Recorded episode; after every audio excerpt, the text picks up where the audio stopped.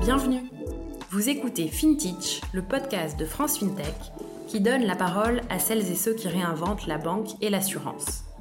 Litchi, Ulule, Luco, Bankin, Lydia, Conto, vous avez sans doute déjà entendu leur nom au moins une fois, vu leur pub dans le métro et peut-être même utilisé leurs services.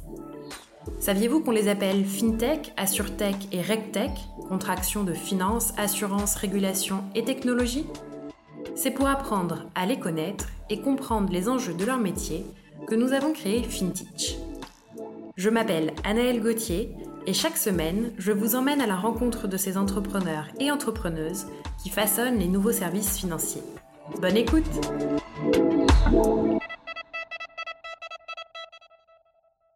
Avant de débuter cet épisode, quelques mots sur le contexte global de la FinTech. Je ne sais pas si vous le savez, mais ça reste un secteur assez masculin jusqu'à présent qui a hérité du gender gap de la tech et de la finance. Les femmes représentent un peu plus de 30% des effectifs des FinTech, mais quand on parle de fondateurs et fondatrices, on est plutôt autour de 10%. C'est une des raisons pour lesquelles je suis ravie de recevoir Saskia, la cofondatrice de Virgile, aujourd'hui. Les représentations comptent et c'est important pour France FinTech et pour moi de vous présenter aussi les parcours d'entrepreneuses. Évidemment, ce n'est pas la seule raison pour laquelle Saskia est sur ce podcast. Parmi les autres, j'adore la mission de son entreprise et du média que Virgile a créé, et Saskia est sans doute une de mes personnes préférées de l'écosystème FinTech français. C'est très subjectif, je vous l'accorde. Assez parlé, je vous laisse découvrir notre conversation tout de suite.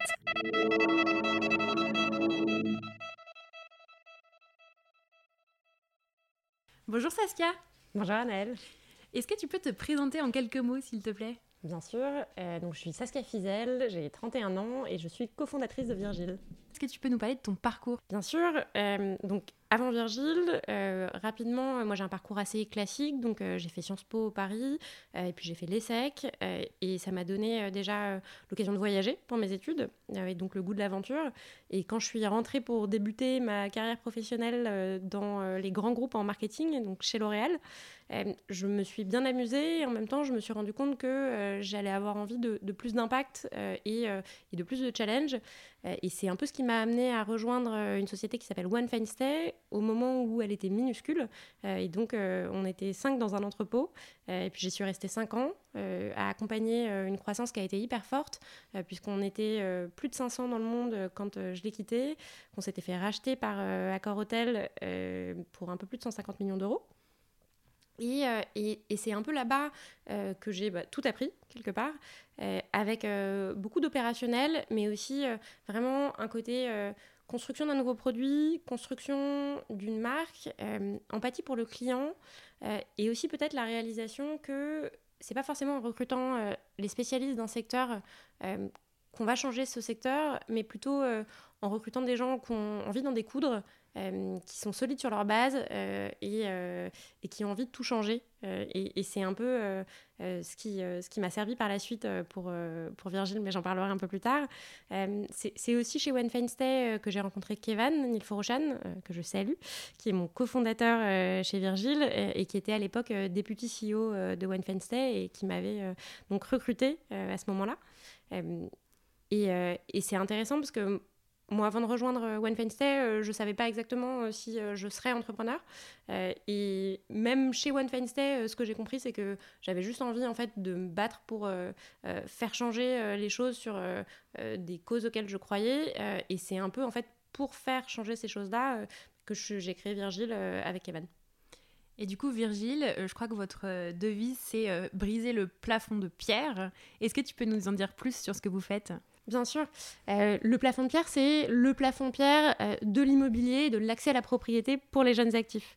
Donc le constat de Virgile, il est simple, si familier en fait que c'en est presque dérangeant. Euh, on a tendance à oublier qu'aujourd'hui, c'est devenu impossible pour les jeunes actifs qui n'ont pas d'apport familial de devenir propriétaires. Virgile, en fait, c'est la toute nouvelle façon de devenir propriétaire. On a révolutionné l'accès des jeunes à la propriété en co-investissant du capital à leur côté jusqu'à 100 000 euros. Ce qui n'existait en fait jusqu'ici pas du tout, puisque euh, pour se financer, les jeunes avaient recours à l'emprunt, mais au-delà de l'emprunt, ils avaient recours à l'apport familial. Et quand ils n'avaient pas d'apport familial, ils étaient bloqués. Nous, on a pris ce qui existe aujourd'hui dans le capital investissement pour les entreprises, sauf qu'on l'a adapté pour des jeunes actifs qui deviennent propriétaires en créant une toute nouvelle classe d'actifs qui est du capital immobilier. Donc Virgile, c'est vraiment utiliser du capital immobilier pour permettre à des jeunes actifs de devenir propriétaires. Très clair. Est-ce que tu peux m'en dire plus sur votre business model? Bien sûr. Euh, en fait, on peut penser euh, à Virgile comme euh, un business model à trois entrées quelque part. On a d'un côté des acquéreurs qui souhaitent devenir propriétaires et qui aujourd'hui ne peuvent pas le faire par manque d'accès au capital. D'un autre côté, on a des banques qui prêtent aujourd'hui aux jeunes actifs. Euh, l'accès à l'emprunt n'est pas le problème, euh, mais qui euh, ne leur fournissent pas le capital nécessaire pour leur permettre d'acheter l'appartement qui leur correspond vraiment. Et on a d'un troisième côté des gens qui souhaitent investir dans l'immobilier résidentiel. Aujourd'hui, c'est devenu pratiquement impossible de le faire, sauf à gérer des locataires, des problèmes de sanibroyeurs. Et beaucoup de gens, en fait, euh, s'y refusent ou, abandonnent après quelques tentatives et quelques sanibroyeurs euh, en, plein milieu de la nuit. Euh, donc il y, a bien sûr d'autres façons d'essayer d'investir dans, l'immobilier, mais c'est pas forcément de l'immobilier résidentiel, pas forcément urbain. Et, et, donc il y a une vraie question de comment accéder à cette classe d'actifs-là. Ce que Virgile fait, c'est réconcilier toutes ces parties prenantes en étant à la fois accompagnateur des jeunes, on va venir leur fournir du capital. Quand on co-investit à leur côté 10% d'apport, on va détenir 15% du prix de l'appartement. Euh, et ce, jusqu'à 10 euh, ans. On est co-investisseur euh, dormant pendant une durée de 10 ans. On récupère quelque part notre part et on se rétribue sur notre part de l'appartement au moment de la revente. On va également être courtier. On accompagne nos acquéreurs sur tout leur parcours de financement. Euh, donc on, a l'habitude de dire qu'on est l'épaule sur laquelle ils s'appuient euh, pendant leur parcours d'achat. On n'est pas seulement courtier quelque part, on est aussi vraiment le guide pendant euh, ce, parcours qui ne devrait pas être un parcours du combattant. Et par ailleurs, on va permettre à des investisseurs de justement investir dans l'immobilier résidentiel parisien, mais au service des jeunes actifs. Donc on annonce très prochainement justement quelque chose autour de la mobilisation de ces entrepreneurs, de fonds innovants pour accompagner ces jeunes actifs euh, en se disant, euh, voilà, c'est une façon de faire un investissement sûr, rentable, mais euh, au service d'une cause vertueuse. Très clair. Et j'ai l'impression que globalement chez Virgile, vous croyez vraiment beaucoup à la pédagogie financière, à la nécessité en fait d'éduquer un peu les gens. Je sais que vous avez lancé une newsletter aussi qui rend Money Smart. Est-ce que tu peux me, me parler de Spoon un peu? Avec plaisir. Euh, Spoon, c'est né assez spontanément au tout début de Virgile pour une raison euh, hyper simple, c'est que nos aspirants acquéreurs euh, nous appelaient et nous posaient des questions sur leur parcours d'achat, mais assez vite sur des questions qui étaient beaucoup plus larges que ça. Et on se rendait compte que c'était des questions qui étaient hyper importantes et jamais enseignées en fait à aucun moment, soit du parcours scolaire, et qu'il y avait une sorte de honte dans le fait de les poser, que les gens ne les posaient pas à leurs parents parce que c'était pas forcément les gens qui allaient avoir les meilleures réponses, mais qui les posaient pas non plus à leurs amis qui étaient tout aussi démunis qu'eux et qui avaient un problème d'expertise financière au jour, autour d'eux et qu'on n'a pas en France du tout ce, cette culture en fait du conseil euh, et que quand vous allez voir un, un, conseiller en gestion de patrimoine ou un banquier par exemple, il a souvent toujours quelque chose à vendre et donc la réponse qu'il vous donne est pas forcément pertinente pour votre besoin euh, et surtout pas forcément totalement désintéressée. Il y avait vraiment ce besoin en fait de connaissances et d'éducation financière qui nous tenait à cœur.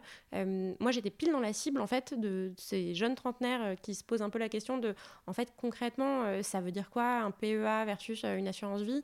Euh, pas pour tout de suite, mais combien ça coûte un jour d'avoir un enfant euh, tous mes amis euh, disent qu'ils investissent dans les crypto-monnaies. concrètement, ça représente quoi et on s'est vraiment posé la question de comment répondre à toutes ces questions-là et pas seulement celles du parcours d'achat à travers un média super simple. Donc aujourd'hui, c'est une newsletter, c'est deux fois par mois. On a presque 12 000 abonnés aujourd'hui.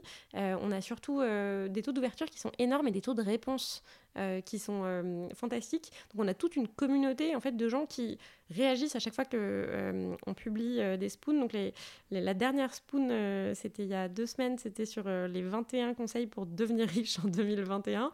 et suite à ça, on a eu énormément de suggestions et, et, parfois aussi des gens qui nous disent qu'ils sont pas d'accord avec notre conseil, qu'ils ont plutôt fait comme ça, ou qui nous posent des questions. Et, ça témoigne de la vivacité et du besoin en fait de mieux comprendre euh, tous les aspects relatifs à la finance qui ne sont pas seulement ceux du parcours d'achat pour les jeunes actifs, pour prendre un peu les rênes de leur futur. Très clair. Et effectivement, c'est hyper important et c'est pas des choses qu'on trouve facilement et de façon intelligible souvent euh, quand on cherche sur Internet. Et, et, ce qui est super important pour nous, c'est en tant que Virgile, on accompagne des jeunes actifs qui deviennent propriétaires, mais concrètement, on est vraiment là en fait pour les aider. Euh, et avec Spoon, on, joue ce rôle de façon plus large en les aidant sur un peu toutes les questions qu'ils se posent. Mm.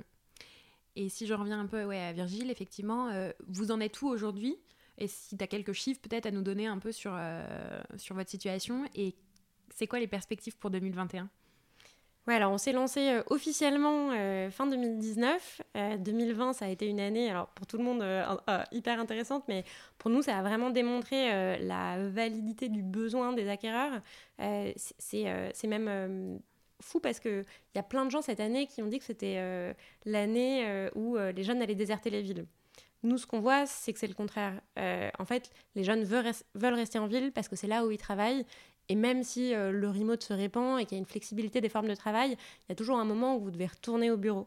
Euh, sauf que vous voulez pouvoir le faire dans un appartement qui vous correspond sans être obligé de jeter les, tous les mois votre loyer par les fenêtres. Et ça, Virgile vous permet de le faire.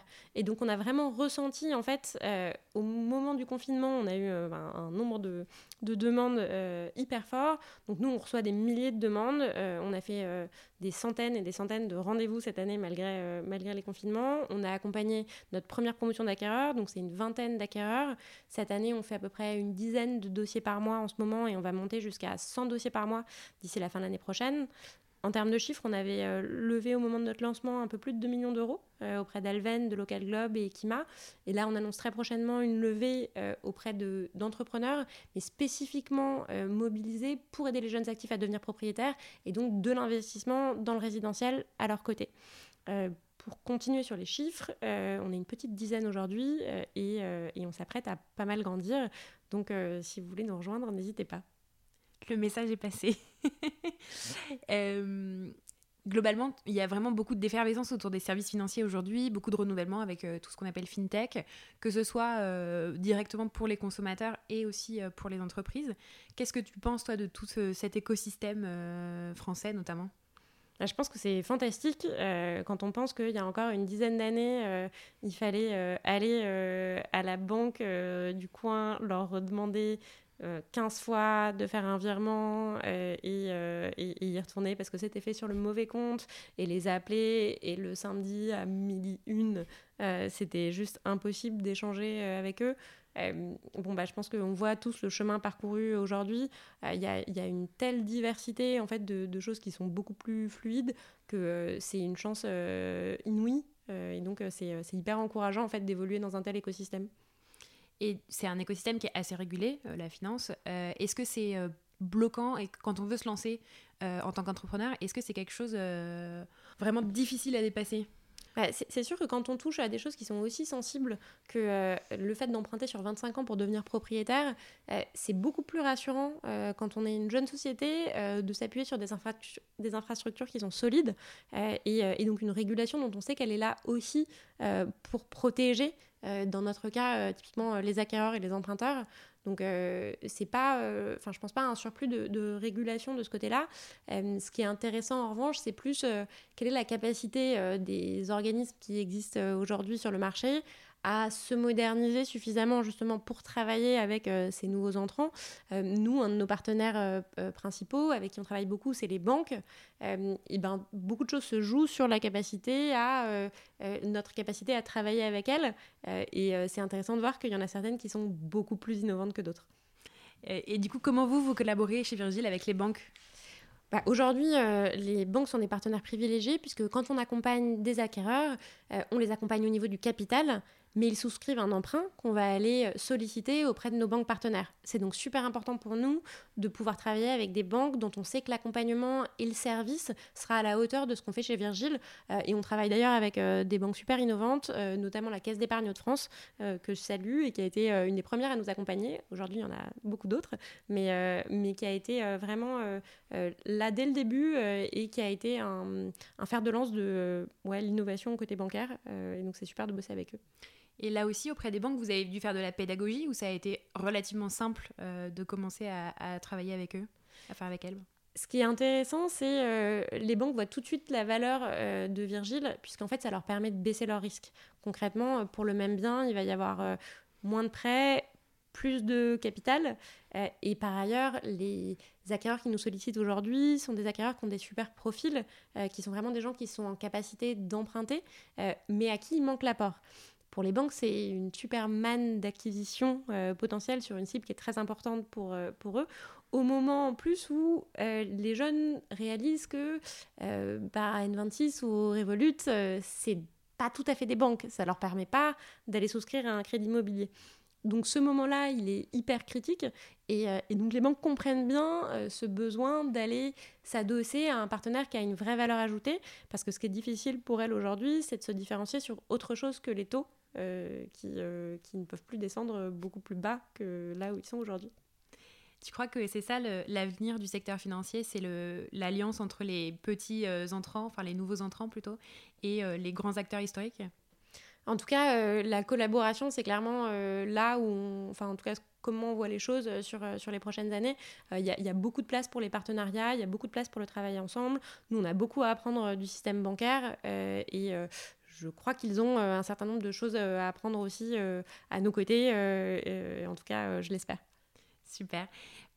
Pour finir, est-ce que euh, depuis que tu es, tu es entrepreneur euh, avec Virgile, quelles sont les leçons euh, que tu as déjà tirées de ces quelques années d'expérience? C'est une super bonne question. je pense que la première, c'est l'envie.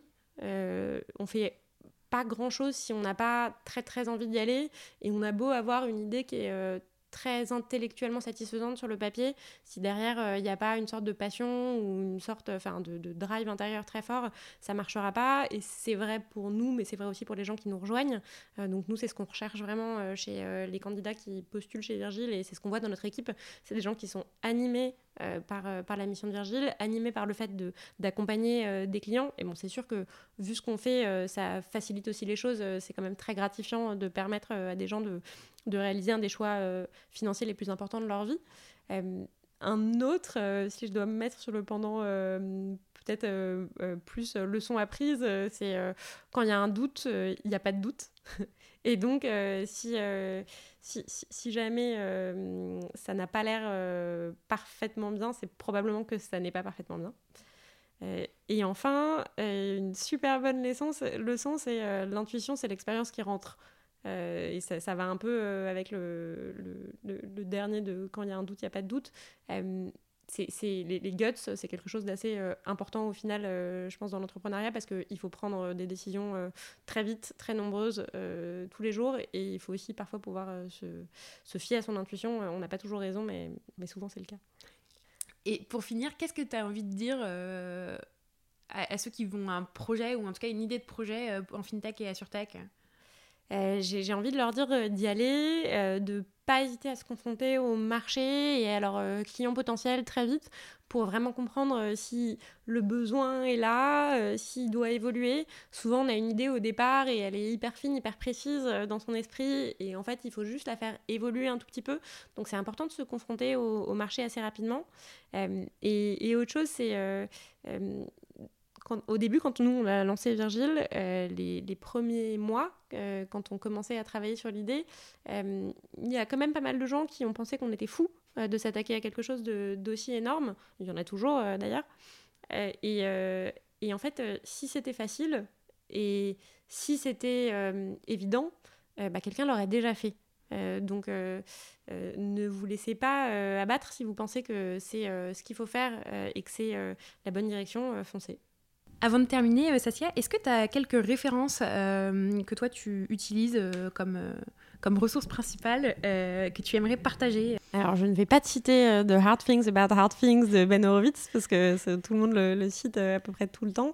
Euh, non, en fait, moi, j'ai plutôt des, des, newsletters auxquels je suis abonnée de, plutôt de fonds d'investissement et d'entrepreneurs américains. donc, je trouve qu'ils s'expriment super clairement. Il y a notamment First Round Review, qui est en fait euh, la newsletter de First Round Capital, euh, qui est une mine d'or de conseils sur des sujets hyper variés qui vont aller du marketing euh, aux sales, au RH, à, aux, tools, et qui sort à peu près toutes les deux semaines. et ça, c'est vraiment une mine d'or. Il y a la newsletter qui s'appelle Both Sides of the Tables, qui est la newsletter d'un entrepreneur qui s'appelle Mark Soster, euh, que Kevin avait commencé à m'envoyer en fait au tout début de, One Day et auquel je suis toujours euh, abonnée. Euh, et c'est pareil, c'est quelques billets de blog de temps à, autre sur des problématiques que, que rencontrent des jeunes boîtes comme comment euh, en fait euh, faire des pillards quand on n'a vraiment pas du tout envie de, de s'adjoindre les services d'une agence, euh, comment émerger dans le paysage médiatique, comment avoir une conversation difficile avec son équipe. et c'est vraiment super utile et c'est, je trouve, plus facile d'accès comme format que des livres quand le temps est limité pour l'apprentissage. Et évidemment, pour ceux qui veulent devenir money smart, il y a aussi Spoon. Bien évidemment. Merci beaucoup, Annelle.